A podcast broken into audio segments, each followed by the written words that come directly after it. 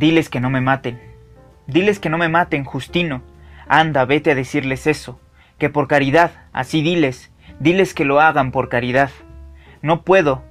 Hay allí un sargento que no quiero oír hablar nada de ti. Haz que te oiga, date tus mañas y dile que para sustos ya ha estado bueno. Dile que lo haga por caridad de Dios. No se trata de sustos, parece que te van a matar de a de veras, y yo ya no quiero volver allá. Anda otra vez, solamente otra vez a ver qué consigues. No, no tengo ganas de ir. Según eso yo soy tu hijo, y si voy mucho con ellos acabarán por saber quién soy y les dará por afusilarme a mí también. Es mejor dejar las cosas de ese tamaño. Anda, Justino, diles que tengan tantita lástima de mí. No más eso diles. Justino apretó los dientes y movió la cabeza diciendo no. Y siguió sacudiendo la cabeza durante mucho rato. Dile al sargento que te deje ver al coronel, y cuéntale lo viejo que estoy, lo poco que valgo. ¿Qué ganancia sacará con matarme? Ninguna ganancia. Al fin y al cabo él debe de tener un alma. Dile que lo haga por la bendita salvación de su alma. Justino se levantó de la pila de piedras en que estaba sentado y caminó hasta la puerta del corral. Luego se dio vuelta para decir Voy, pues. Pero si de perdida me afusilan a mí también, ¿quién cuidará de mi mujer y de los hijos? La providencia, Justino. Ella se encargará de ellos. Ocúpate de ir allá y ver qué cosas haces por mí. Eso es lo que urge.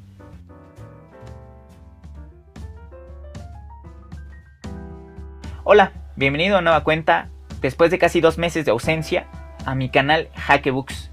El día de hoy te hablaré acerca del libro El llano en llamas del escritor mexicano Juan Rulfo, publicado en el año de 1953 y que esta es la edición de editorial RM.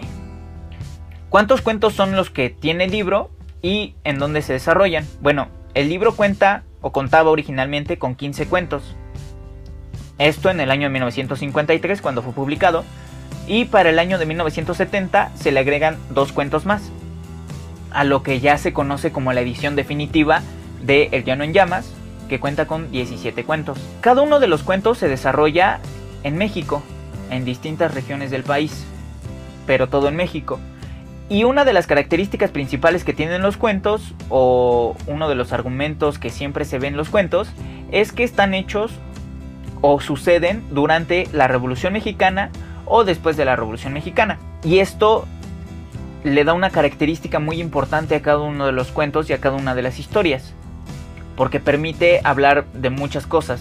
De sexo, de amor, del olvido, de quedar huérfano, perder las tierras, de conseguir tierras, de ser cacique, de ser peón, de ser hacendado, de ser eh, eh, militar, de estar a punto de ser fusilado. Entonces le permite abarcar como muchas temáticas, pero que demuestran muy bien todo o cómo se vivía o se vivió ese tiempo, revolución y post-revolución.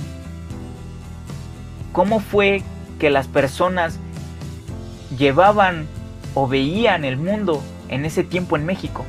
Eso es algo muy característico o sí muy característico de este libro que te permite tener una imagen muy específica de cómo se desarrollaba la historia o cómo se desarrollaba la sociedad en México, la sociedad campesina en México en, en esos años. Otra de las cosas es el uso que tiene del lenguaje. O sea, son, es un lenguaje mm, no propio, sino muy coloquial. Un lenguaje que todo mundo manejaba en esa época. Un lenguaje muy, muy cercano, mm, no sé, muy cálido, por así decirlo. Y eso también le da otro punto, le suma más puntos al impacto que puede llegar a tener el llano en llamas para con las personas. No sé, por ejemplo, yo hubo un punto en el que estaba leyendo los cuentos y dije, wow, casi casi aquí puedo ver a mi abuelo, o puedo ver a mi abuela, o puedo ver a mis tíos, que igual y no nacieron en la época de la revolución, ni vivieron como tanto post revolución, pero que te permite también entender cómo es que ese, ese tipo de lenguaje no se ha perdido, ese tipo de lenguaje sigue ahí, ese tipo de lenguaje sigue vivo. Y no lo digo de una manera despectiva o peyorativa, no, para nada, lo digo con todo el respeto del mundo. Pero ese lenguaje sigue ahí. Y, y es ese mismo lenguaje y ese mismo uso que le dan lo que permite que al pasarlo al papel te dé una imagen y, y te dé un impacto mayor. Porque te das cuenta de que eso todavía existe. de que esos cuentos sí pueden, pueden haber sido escritos por Revolución Mexicana, pueden tener la ideología o la, o la contextualización por Revolución Mexicana, pero que en ciertas partes de México lo puedes interpretar y pasar al presente sin ningún problema. Y eso es algo que muy pocos cuentos logran. Y eso es algo que muy pocos autores logran. Cosa que posiblemente no estaba buscando el autor. Solamente quería demostrar o quería, no sé, se me ocurre, salvaguardar lo que era el lenguaje y el uso del lenguaje en ese momento y las palabras que se utilizaban en ese momento, por si algún día se perdían, que pudiéramos darnos cuenta y tener esta retrospectiva de cómo se usaba el lenguaje. Pero, a pesar de todos estos años, o sea, de más de 54 años,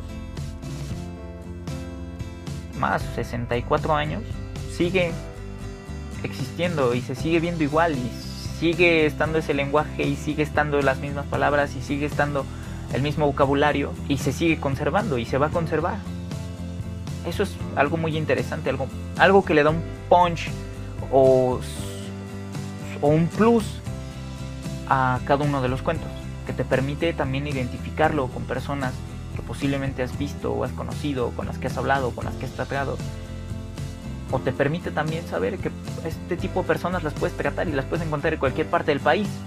Es algo muy interesante el uso que se tiene en el lenguaje. Y eso, para mí, es una de las cosas que más influyen dentro del libro. Otra es el uso que tiene del realismo y del realismo mágico, porque en ciertas partes es un realismo crudo, un realismo frío, pero en otras es un realismo mágico, te permite navegar por esos mares, entrar como por esas aguas y permite también hacer que el cuento no te suelte, que lo comiences y lo termines de un jalón. Cosa que hay algunos cuentos que comienzas y de repente te confundes.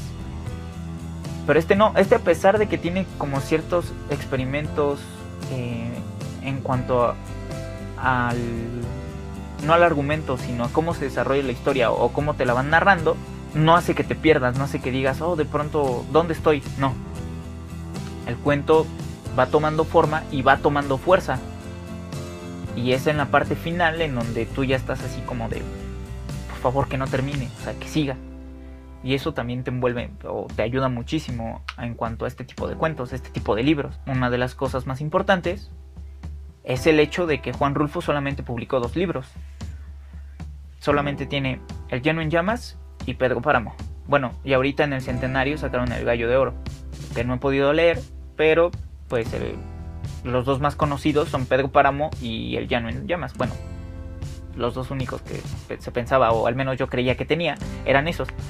Y estos dos libros son reconocidos a nivel mundial por el uso del lenguaje, por las imágenes que manejan, por el contexto social que tienen, por el cómo va el argumento, por el realismo que tiene, por el realismo mágico. Es como una conjunción de muchas cosas que le permiten crear algo realmente bueno, algo realmente impactante. Y es por eso que incluso Gabriel García Márquez en muchas de las ocasiones dijo que tuvo que leer y releer y releer y releer Pedro Páramo. Y Juan Rulfo no lo buscaba así. De hecho, a pesar de que solo publicó estos dos libros, en alguna entrevista le preguntaron por qué ya no había escrito nada más. Y él dijo, no, sí he escrito, sí escribo, pero no he publicado nada. A lo que la entrevistadora le dijo, ¿por qué no ha publicado nada más? Y él dijo, porque siento que no son lo suficientemente buenos para ser publicados. O sea, ese tipo de personas que, que va buscando como mejorar, mejorar, mejorar, mejorar, mejorar, mejorar, mejorar. Y que al final la vida se les puede ir así, sin haber publicado, pero lo que hicieron o lo que publicaron fue un buen trabajo, un trabajo pulcro, un trabajo bien cuidado, un trabajo que le permitió un reconocimiento internacional y un trabajo en el que pues te quedas así de lo hizo muy bien. No le falta ni le sobra nada este tipo de libros. Ahora otra de las cosas es que Juan Rulfo también es, eh, fue fotógrafo y en la fotografía también fue muy bueno. Es el hecho de decir es que era un personaje que sabía lo que hacía y sabía en qué momento detenerse, en qué momento continuar, en el, qué momento entrar a esto, en qué momento salir de esto. Y eso le da todavía un valor mayor a la obra y mayor al autor. Digo a la obra porque, pues bien, la obra pudo haber dicho, es que no me llena, no me satisface y no ser publicada y jamás hubiéramos conocido ninguna obra de Juan Rulfo. Pero afortunadamente dijo, bueno, esto sí, se salva. Así lo quiero ver yo, ¿no? Dijo, esto sí se salva, pues adelante, que se publique. Y ahora ya tenemos un Pedro Páramo y un Llano en Llamas y el Gallo Dentro de los cuentos que más me gustaron a mí fue el de Talpa, que es un cuento muy interesante, el de Macario, que incluso eh, me parece que ya tiene película, el Llano en Llamas, que es el que le da el nombre al libro, Diles que no me maten y Lubina, que Lubina también me parece como, no sé, un preludio o algo así, o, un mundo paralelo un poco, no sé, como que ya tenía, como que, para mí hubo chispazos de Pedro Páramo en Lubina. O sea, fue un cuento muy interesante, un cuento que me, me, llamó mucho la atención por esta parte de que yo en ciertos momentos dije, bueno, pero esto me suena más o me transporta directamente un Pedro Páramo. Entonces, es un cuento muy bueno, un cuento que se debe, se debe de leer con muchísima atención. estos son los, los mejores, a mi parecer. Si tú crees que hay mejores cuentos, pues ya sabes, me lo puedes dejar en, el, en la cajita de los comentarios. Sin duda, este es un libro que vale mucho la pena. Y si tú quieres adentrarte como a las letras mexicanas, qué mejor que hacerlo con un libro de cuentos, un libro sencillo, un libro cortito, 169 páginas más o menos de, texto. Sí, 169 páginas de texto. Qué mejor que hacerlo con un libro cortito, un libro que son cuentos. Te puedes leer uno hoy, uno mañana, uno pasado, uno cualquier día de la semana. A cualquier hora, en el metro, en un descanso en la escuela, en tu casa antes de dormir, o a la hora que tú quieras puedes tomarlo y decir, bueno, me leo un cuento, me leo dos. Y te ayuda y puedes adentrarte con eso a las letras mexicanas. Y después de ahí tú decides qué otro tipo de, de libros o a qué otro tipo de libros te quieres acercar. Pero para empezar, a mi parecer, eh, Ya no en llamas es, es, es muy bueno. Si ya leíste el libro, me puedes decir en los comentarios qué te pareció, si, si crees que habla acerca de la generación de la Revolución Mexicana, de las personas de la Revolución Mexicana, crees que todavía se conserva este lenguaje en ciertas partes de México, cualquier cosa que te interese decirme o que quieras saber también, me lo puedes dejar en la caja de los comentarios. Y sabes que yo te estaré respondiendo, tal vez me tarde un poquito, pero estaré respondiendo, ya estaré más activo dentro de mi página de Facebook, dentro de mi Instagram y dentro de este de mismo YouTube, respondiendo todos los mensajes que me dejes. Si te gustó el video, sabes que puedes darle manita arriba, puedes compartirlo con tus amigos, puedes seguirme en mis redes sociales.